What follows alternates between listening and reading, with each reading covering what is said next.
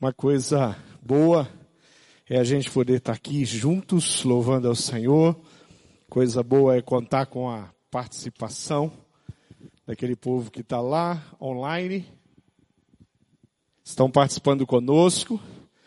O bom é saber que esse culto vai ser assistido amanhã, depois de amanhã. Essa mensagem vai é, ser ouvida daqui um tempo. Há poucos dias atrás eu recebi uma mensagem de WhatsApp de uma pessoa do Rio de Janeiro que conhece muitos anos que eu não via ela e ela mandou uma mensagem para mim agradecendo pelo meu sermão que eu tinha pregado, que edificou muito a vida dela. E aí, conversando no WhatsApp, eu perguntei qual foi o sermão. Aí ela citou um sermão. Eu não lembrava do sermão. Porque já fazia tanto tempo que eu tinha pregado aquele sermão. Aí eu fui lá no meu computador, pastor Eduardo, para dar uma olhada de quando que era aquele sermão, e era de mais de seis anos atrás. Pregado aqui na IBB, no domingo de manhã, uma mensagem que ela ouviu há duas semanas atrás e edificou a vida dela. Olha o poder que tem hoje, né? A igreja do Senhor Jesus, de poder ter lá reservado e as pessoas podem ser edificadas. Eu queria orar, porque pensando e sabendo, pastor Edmilson, da responsabilidade, eu vou pedir a misericórdia do Senhor aqui.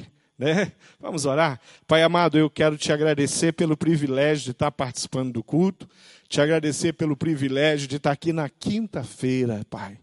Te agradecer pelo privilégio de poder compartilhar um pouquinho da palavra. Aquilo que o Senhor falou comigo, um texto que o Senhor tem falado comigo já há alguns dias, e eu quero hoje compartilhar com a tua igreja e pedir que o Senhor tenha misericórdia e nos abençoe. Abra o nosso coração. Esse é o desejo do nosso coração. Oramos assim, no nome de Jesus. Amém. Amém.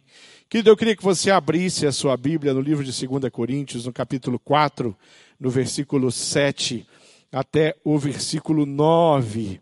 Eu quero que você acompanhe, eu quero que você anote, eu quero que você que está com a Bíblia em papel rabisque, você que está com a Bíblia digital, você coloque uma cor aí, deixe esse texto, porque esse texto é tão importante e tão precioso para nós, e ele não pode deixar de ser, é, de fato, marcado na sua Bíblia. Mas diz assim a palavra de Deus: Temos, porém, este tesouro em vaso de vasos de barro para que a excelência do poder seja de Deus e não de nós. Em tudo nós somos atribulados, porém não angustiados, perplexos, porém não desanimados, perseguidos, porém não desamparados, abatidos, porém não destruídos. Querido, quando eu olho para esse texto, eu me lembro de alguns personagens bíblicos.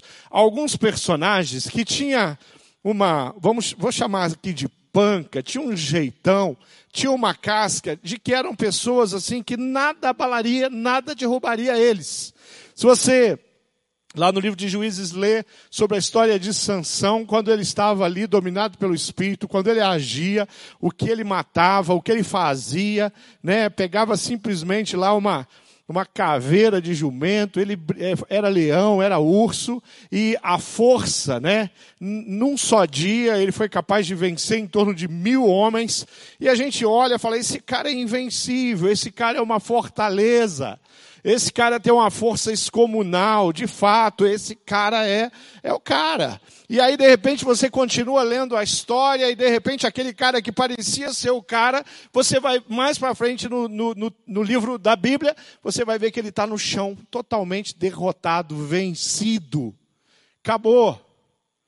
Toda aquela pompa, todo aquele poderio, de repente, vira em uma pessoa abatida, cega, destruída, vencida.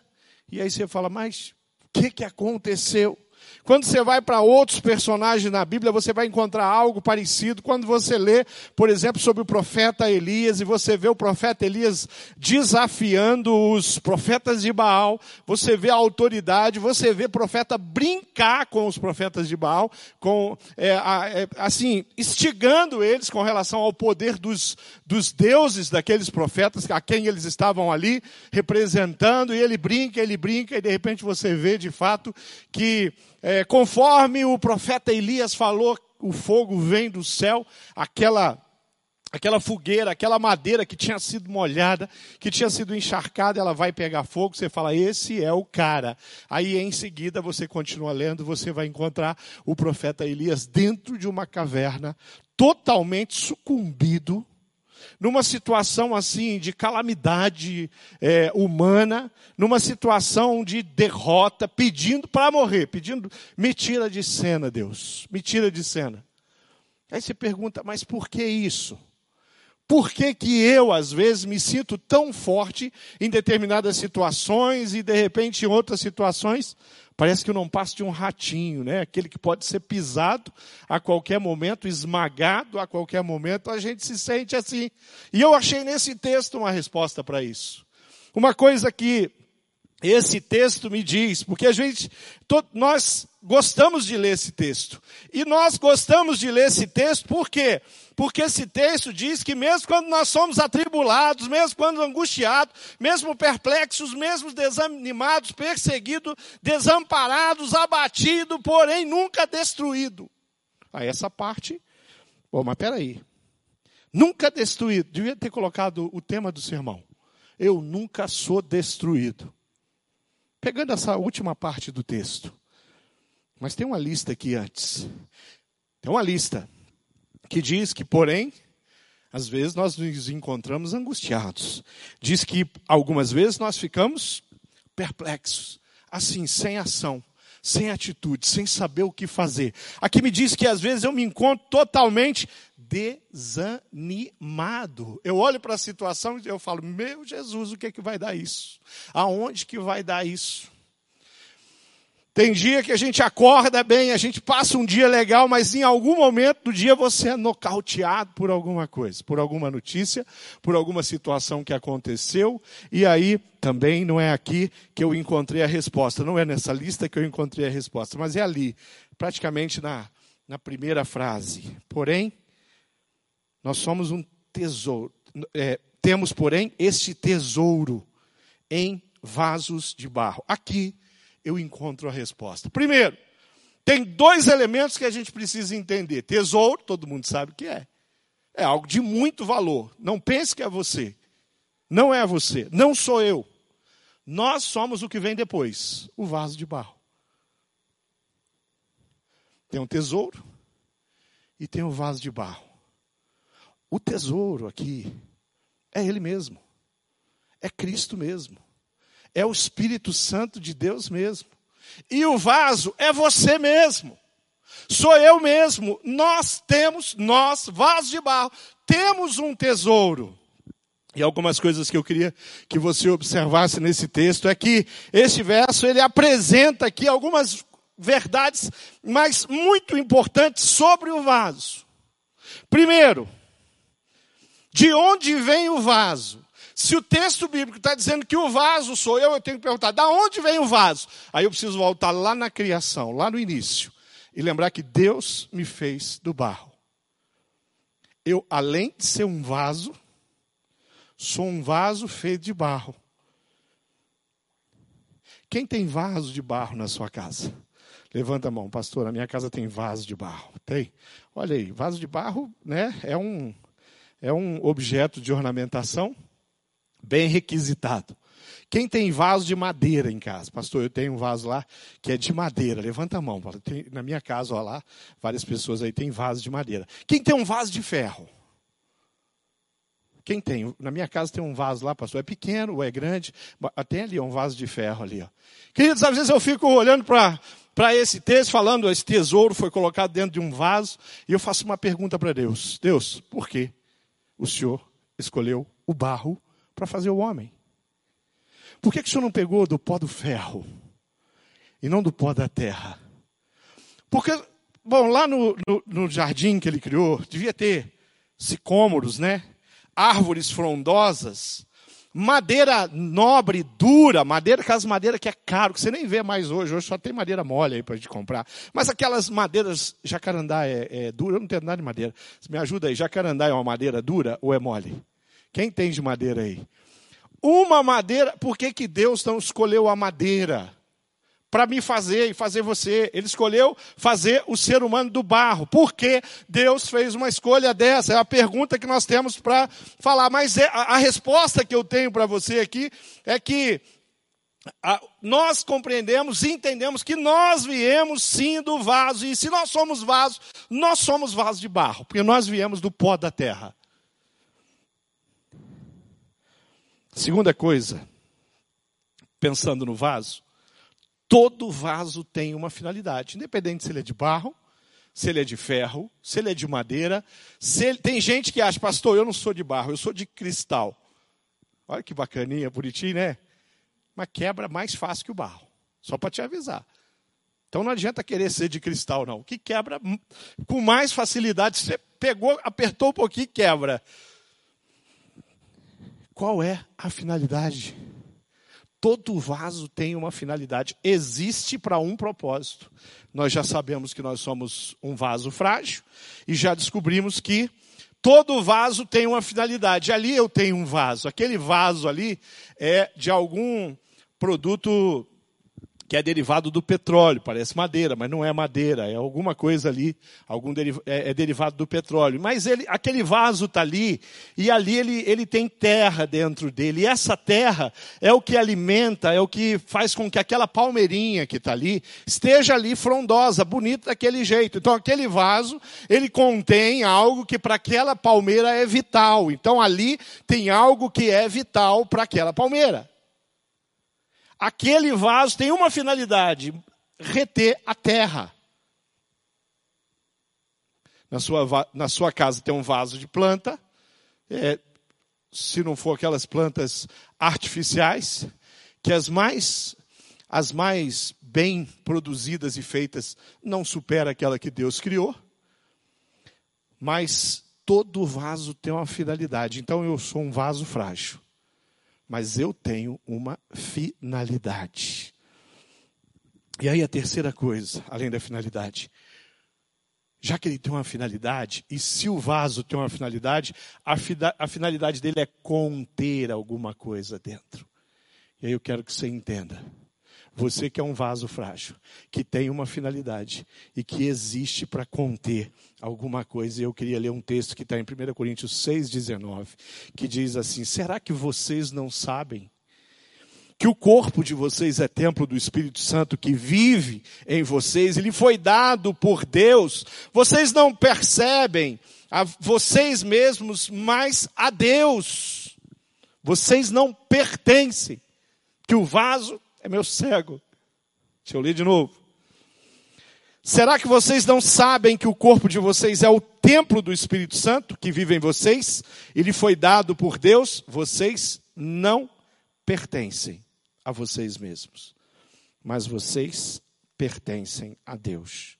Eu sou um vaso, sou frágil, eu tenho uma finalidade e eu pertenço a Deus. A vida fica mais fácil quando a gente compreende essas verdades. Enfrentar a vida fica mais fácil quando nós compreendemos essa verdade. Fica muito mais fácil entender isso, por quê? Porque cada um de nós aqui fomos criados por Deus com um propósito. E esse propósito foi quebrado, e quando esse propósito foi quebrado, Deus ele, ele, teve um plano precioso, ele enviou o seu filho, o seu filho veio, ele morreu na cruz, ele ressuscitou ao terceiro dia, ele venceu a morte, e aí você agora pode ser morada do Espírito de Deus, da presença de Deus, conforme foi o plano prioritário de Deus. Ele sempre criou o homem para ele. O homem é feitura de Deus, foi criado por Deus. Eu sou criado por Deus, Deus, você é criado por Deus. Temos, porém, este tesouro, diz assim, vaso de barro. Eu aqui, ó, um vaso frágil, mas a, o, o Espírito de Deus, ele habita nesse vaso e ele muda toda a minha condição. Será que com o Espírito Santo de Deus, eu me torno um vaso forte de ferro, de madeira, de um metal qualquer, de outro produto que seja, de um sintético qualquer, que seja muito resistente. É, não, não, eu continuo sendo frágil. A diferença agora é o conteúdo na minha vida. A diferença é agora aquilo que foi aplicado. A diferença é aquilo que foi contido dentro de mim, que é a presença de Deus, que faz com que eu viva, com que eu é, encare a vida de uma forma diferente, muda a nossa percepção. Eu estava orando com uma mãe e, muitas vezes eu já orei com aquela mãe por um filho viciado em drogas que há muitos anos tem destruído a vida dele através da, da drogadição. E ela sempre nas orações dela, ela pedia para o Senhor para dar a oportunidade do filho dela ter uma vida diferente, do filho dela prosperar, do filho dela abandonar a droga, do filho dela, ela queria ver o filho dela que ele se casasse, construísse uma família, que ele tivesse filhos. Ela tinha sonhos e ela colocando tudo que ela queria para aquele filho. E a oração dela era sempre, durante muitos anos, essa oração. E um dia, é, ali ministrando o coração dela, eu falei: vou fazer um, um, um trato com você. Você nunca mais vai orar desse jeito para o seu filho.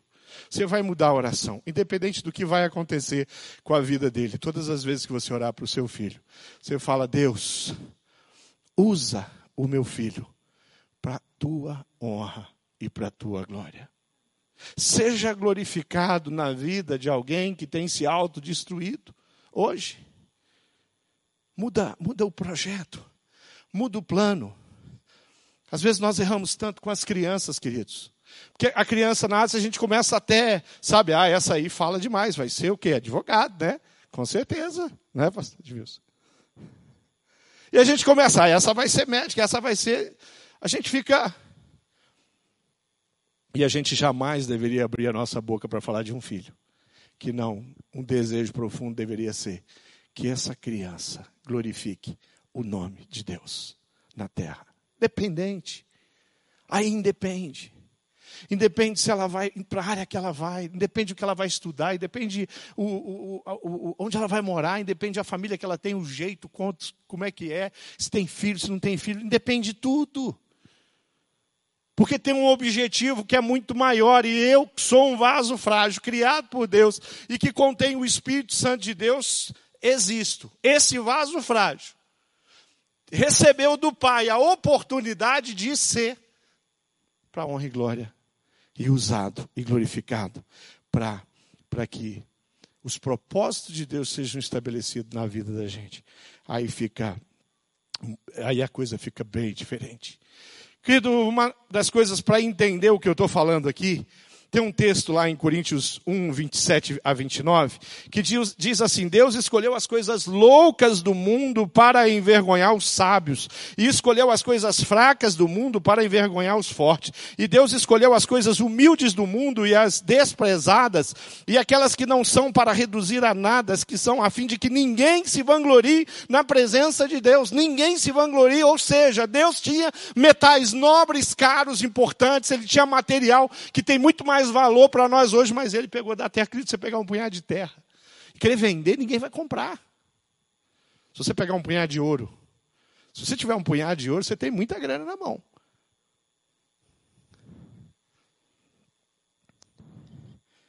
Que valor tem a terra, né? Só se for muita terra. Mas nós não somos um vaso de, feito com tanto barro assim. É pouco barro. E a gente precisa entender como Deus age e como é que ele escolheu fazer a gente tão dependente assim? Como é que ele escolheu fazer a gente tão frágil? Eu fui, eu estava há um tempo atrás, eu fui a um funeral de um senhor já com idade avançada, e eu percebi que eu cheguei lá, é, havia uma jovem, e aquela jovem tinha uma liderança muito grande ali, e todo mundo que ia chorar, ela chegava perto, não chore. Tipo, nós prometemos o vovô. Aí a, aquela senhorinha que estava ali com uns quase 60 anos de jornada e caminhada do lado do, daquele homem que estava dentro de um caixão, ela falava para vovó, vovó, não chore. E sabe aquela menina que controlou uma família inteira e eu estava ali só olhando aquela situação, falei, meu Deus, o que está acontecendo aqui? O que, que deu nessa menina? Que está impedindo todo mundo de chorar. Aí eu comecei a ficar incomodado, falei, como é que eu, o que, que eu posso fazer, né? Né, Edu? Nessas horas a gente fica pedindo, Deus, me dá uma estratégia. Eu não sei que, se, se eu mexo aí nessa, nessa ferida, se eu não mexo, já não sei mais nem o que fazer aqui como pastor. Né? E aí eu comecei, aí eu chamei ela perto e falei assim: escuta, você está com vontade de chorar? Aí ela olhou para mim e falou: eu estou, mas eu não vou chorar. Por quê? Porque eu prometi para o meu avô. Como assim? Você prometeu para o seu avô que você não ia chorar? é, você, foi ele que te pediu isso? Não, eu prometi para ele.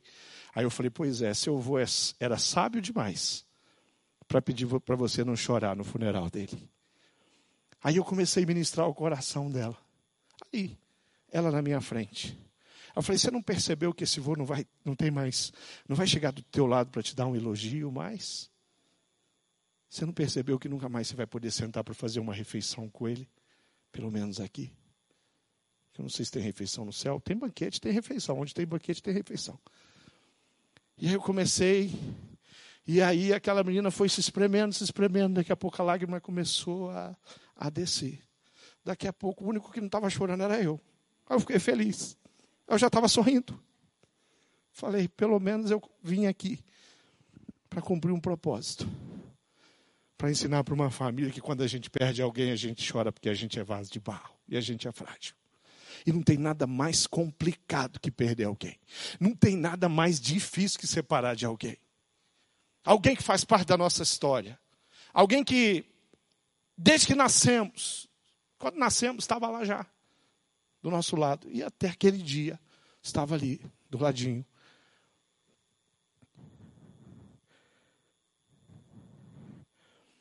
Quando nós entendemos que nós somos frágeis, sabe o que, que acontece? A gente começa a perceber que não é difícil você é, receber uma pedrada. Querido, se Estevão, lembra de Estevão?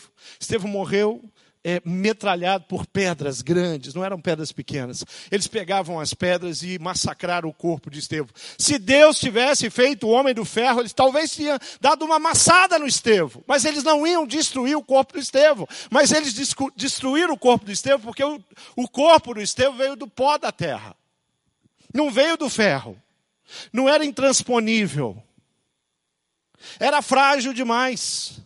Agora, o, o corpo frágil que foi destruído pelas pedras de Estevão, presta atenção no que eu vou falar. Estava repleto, cheio da presença de Deus.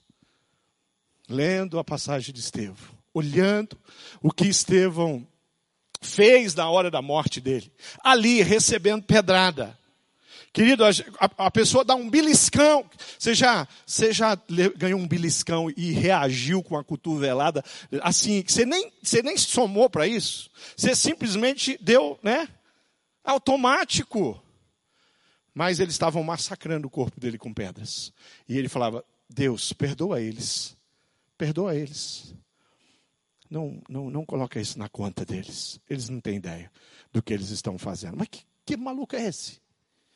Que doido é esse? Que homem é esse? Não, não é homem, era um anjo. Estevão, a gente sempre pensou que fosse um homem. Foi um discípulo normal, igual eu. Um discípulo normal, igual o Nilson. Mas não era, ele era anjo, gente. Não pode ser um homem normal. Não, ele era um homem normal. Só que antes dele receber a pedrada, ele teve uma visão. E ele viu o céu aberto. E quem vê o céu aberto? Quem vê o céu aberto? Não tem como não tem como se dobrar ao barro. Não tem como viver na dimensão de barro. Não tem como reagir como qualquer um. As pedradas estavam vindo. E ele pediu ao pai que os perdoasse, porque ele ainda estava maravilhado com aquilo que ele tinha visto. Importante não é o barro, não é o produto, não é o vaso. O importante é o que tem dentro do vaso. Estevão morreu massacrado morreu massacrado por pedras grandes. Não era pedra de atiradeira. Mas ele viveu e experimentou plenitude da presença de Deus na vida dele. Eu acho que o que Deus está propondo aqui para o vaso de barro é isso: viver na plenitude. Queridos, eu queria que você entendesse uma coisa. Quando você, quando você é, leva uma pedrada, de alguém que você que deveria não te dar uma pedrada, te entregar uma flor, te amar, te dar um presente, te dar um beijo, te dar um abraço. Machuca demais porque nós somos frágeis. Quando você leva uma pedrada lá na sua vida profissional, essa pedrada vem para te arrebentar, vem para te derrubar vem para estragar tudo. Às vezes a pedrada que eu recebi durante o dia, num contexto de vida profissional, faz com que a, a, o meu lar, a minha casa, os meus filhos é, sintam o, a dor da pedrada quando eu chegar em casa à noite. Por quê? Porque eu sou frágil. Quando alguém que me jurou no altar que seria fiel até a morte, me trai com uma, com duas, com um, com dois, isso é uma pedrada que ninguém consegue ficar de pé. Talvez você já tenha recebido essa pedrada, pastor. Já recebi mais de uma vez essa pedrada. Aquele casamento desmoronou. Isso é uma pedrada para fazer a gente ficar realmente muito frágil. Nós somos frágeis e dependemos de Deus. Só tomado pelo Espírito Santo de Deus para não reagir como Estevão fez. Eu poderia citar o exemplo de Jesus. Mas eu não vou colocar Jesus na mesma altura de Estevão. Eu não vou colocar Jesus na mesma condição de Estevão. Seria injusto para com Estevão e indigno para com Jesus. Por isso eu escolhi o Estevão. Ah, esse texto fala sobre o vaso de barro. Tem um outro texto em Jeremias 18:1 que diz assim: Esta é a palavra que veio a Jeremias da parte do Senhor. Vá à casa do oleiro e ali você ouvirá minha mensagem. Então fui à casa do oleiro e vi trabalhando com a roda, mas o vaso de barro que estava que ele estava formando se estragou, se desfez nas suas mãos, e ele refez o vaso, moldando outro vaso de acordo com a vontade dele. Você é um vaso moldado de acordo com a vontade de Deus. Você é um vaso trabalhado pelo Senhor. Você é um vaso entregue nas mãos do oleiro. Porque é isso que acontece. Porque o vaso que está entregue nas mãos do oleiro, ele pode até desmoronar em algum dia, em algum momento, em alguma experiência da vida dele. Só que o Senhor vai refazer. Ele não sai. Olha, presta atenção nessa história, porque o barro não sai da mão do oleiro. Porque esse barro aqui, ele pertence ao oleiro. E mesmo quando ele se desfigurou na mão do oleiro, o oleiro refez ele. Simples. Quando nós estamos na mão do oleiro, é assim que funciona. Você vai ter um dia que você vai chorar, ter um dia da despedida, ter um dia da pedrada. Mas você, nas mãos do oleiro, não vai ser o autor da pedrada. Você não vai pagar mal com mal se você tiver de fato com conteúdo dentro de você e totalmente entregue ali nas mãos do oleiro. E aí a hora de eu olhar para trás e falar assim, pastor, acabei de perceber aqui que tem umas pedradas que eu levei que dói muito ainda hoje. Pastor, já faz 10 anos, já faz 5 anos, faz 6 meses, faz 40 anos que eu levei uma pedrada, mas ainda eu sinto o reflexo da pedrada. Não está na hora de sentir o reflexo do poder de Deus? O reflexo do perdão? O, o, o, reflexo do perdoar? O reflexo do, do aceitar sua condição? E falar: Eu não quero sair da mão do oleiro. Eu quero ser, eu quero sim ser aquilo que Deus criou. Foi, é Deus que molda o vaso. O vaso não tem vontade própria, ele não se, se forma, ele não se recria ele não se criou e ele não se recria, o vaso se quebra. Mas nas mãos de Deus, esse vaso é refeito. Tem uns homens que eu admiro demais, eu queria fechar a minha palavra falando sobre esses homens, uns homens que eu admiro demais da história, homens que eu leio, eu poderia fazer uma lista enorme aqui, de pessoas que eu admiro a história, pessoas que eu admiro o, a, o legado dessas pessoas. Billy Graham, por exemplo, é uma da, dessas pessoas, para mim, o maior evangelista que a humanidade é, já conheceu e provou. Ninguém, nenhum ser vivente na face da terra pregou para tanta gente quanto Billy Graham. Não estou dizendo que ele é melhor do que ninguém. Eu estou dizendo que ele é um filho de Deus, que foi usado numa proporção. Ele foi um vaso, mas um vaso que, que, que transbordou um conteúdo e a, a associação, o Instituto Billy Graham disse que ele pregou para mais de 2 bilhões de pessoas. Billy Graham era apenas um vaso. Apenas um vaso. Corte uma, uma, uma judia perdão, uma alemoa, né, uma alemã, e ela, a família dela protegeu, escondeu é, na Segunda Guerra Mundial judeus dentro da casa dela. Eles abriram, eles fizeram um quarto falso, abriram um buraco numa parede, tinha um quadro ali. Você chegava naquela sala, você viu uma, uma parede com um quadro. E atrás daquele, na, atrás daquele quadro, quando você tirava o quadro, tinha um buraco. E dentro daquele buraco tinha um monte de judeu. E muitos judeus foram protegidos da morte pela família de Corintembum. A família de Corintembum toda foi presa e assassinada, morreram em campo de concentrações, apesar de serem alemães. Por quê? Porque aquela família é, estava protegendo. Só teve uma sobrevivente, Corintembum para contar a história. Refúgio Secreto. Põe lá na internet o filme, é, abaixa o livro, Refúgio Secreto, e leia a história de Cortembum, que você não vai se arrepender. É, uma, uma pessoa admirável, era apenas um vaso. Moody foi apenas um vaso, um dos maiores pregadores da Europa, Estados Unidos. É, João Wesley, um homem que, na sua época, é, alcançou 100 mil vidas, 100 mil vidas ali na Europa, apenas um vaso. Apenas um vaso. Qualquer outro que eu possa citar, C.S. Lewis, adoro ler C.S. Lewis, acho que fico impressionado, eu nunca vi tanta sabedoria num, num homem só. Apenas um vaso usado. Esses homens todos é do mesmo material que eu. Feito feitura do mesmo Deus que o meu. Com as mesmas capacidades de ser machucado diante de uma pedrada como eu. Mas escolheram ser tomados pelo Espírito Santo de Deus e usados pelo Espírito Santo de Deus. Eu queria que você ficasse de pé. Eu queria orar com você. Eu queria orar pela sua vida. E talvez Deus tenha um plano para que você seja um vaso. E que dentro de você tenha ali um conteúdo que transborde, que abençoe, que faça a diferença. Mas talvez o diabo o diabo já andou por aí te enganando.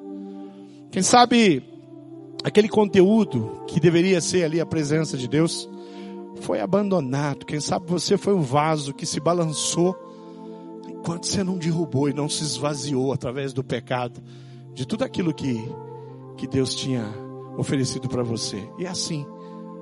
A Bíblia fala: não vos embriagueis com o vinho, não enche o vaso de vinho, na qual a devassidão, não enche o vaso de bebida forte.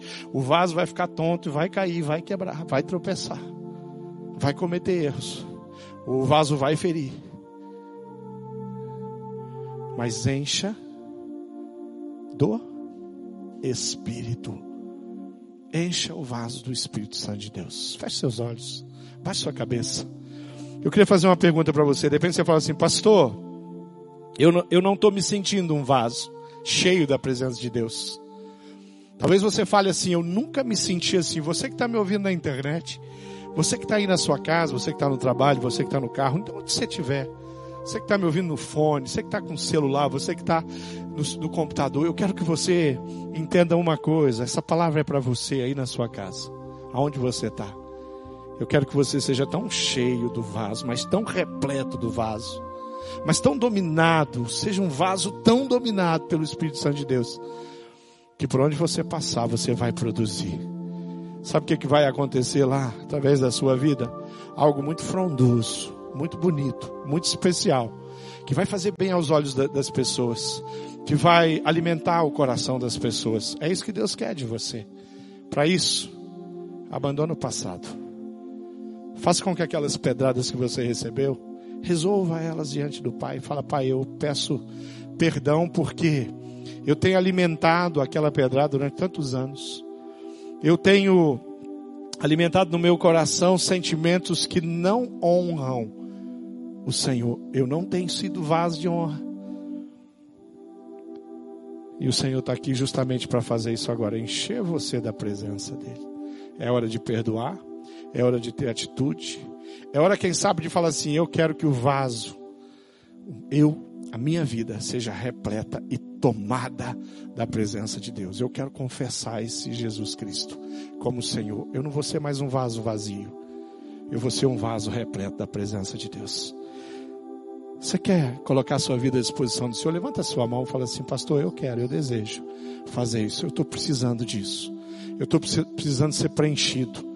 Eu não, eu não quero mais andar por aí. Eu quero, eu estou cansado. Não, eu não quero mais ficar tão cansado. Eu quero viver a vida, entendendo que eu sou frágil, sim, mas que o Senhor é aquele que me sustenta. Que quando eu me sinto fraco, o Senhor é aquele que vem e estabelece a vontade dele, o jeito dele me faz forte.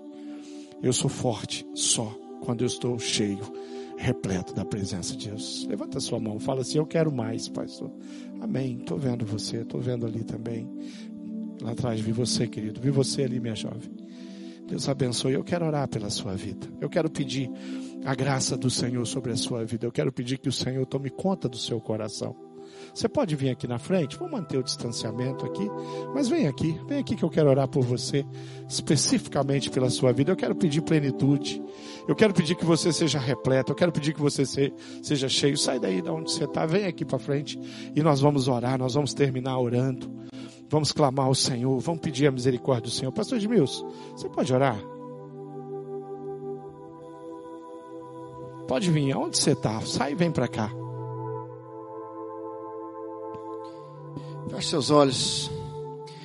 Deus amado, nós somos gratos ao Senhor, porque, embora frágeis, como um vaso de barro nas mãos do Senhor, quando estamos cheios da presença do Espírito Santo do Senhor, nós nos tornamos fortes. Nós podemos levar pedrada, mas a presença do Senhor nos reconstrói, faz, faz nova todas as coisas. Quero colocar diante do Senhor essas irmãs que estão aqui à frente dizendo: Eu quero, eu quero ser um vaso novo. Eu quero a presença do Senhor, eu quero o tesouro que é a presença do Espírito Santo do Senhor enchendo cada vida aqui, Senhor. Nos colocamos diante do Senhor esses irmãos e irmãs que pela internet também tomaram uma decisão nessa noite. Obrigado, Deus, por essa mensagem que realmente toca os nossos corações. Que nos desafia, Senhor, a sermos barros, um vaso de barro, mas que tem o desejo de transbordar a presença do Senhor em nossas vidas. Deus usa, usa cada vida que está aqui nessa noite. Especialmente eu coloco essas irmãs que estão hoje tomando uma decisão que transforma toda a história porque elas estão se deixando ser remoldados pelo Senhor. Deus faz um vaso novo. Faz um vaso novo em cada vida. Nós temos aqui pessoas que têm um passado marcado, marcado por trincas, por pedradas. Deus abençoa e capacita a restaurar capacita a pedir perdão, a liberar perdão, mas que nada impeça de viver todo o propósito, todo o propósito sonhado pelo Senhor. Deus, nós somos barros na mão do Senhor. Faz um vaso novo nas nossas vidas. Essa é a oração que nós colocamos diante do Senhor nessa noite. Em nome de Jesus. Amém. Amém.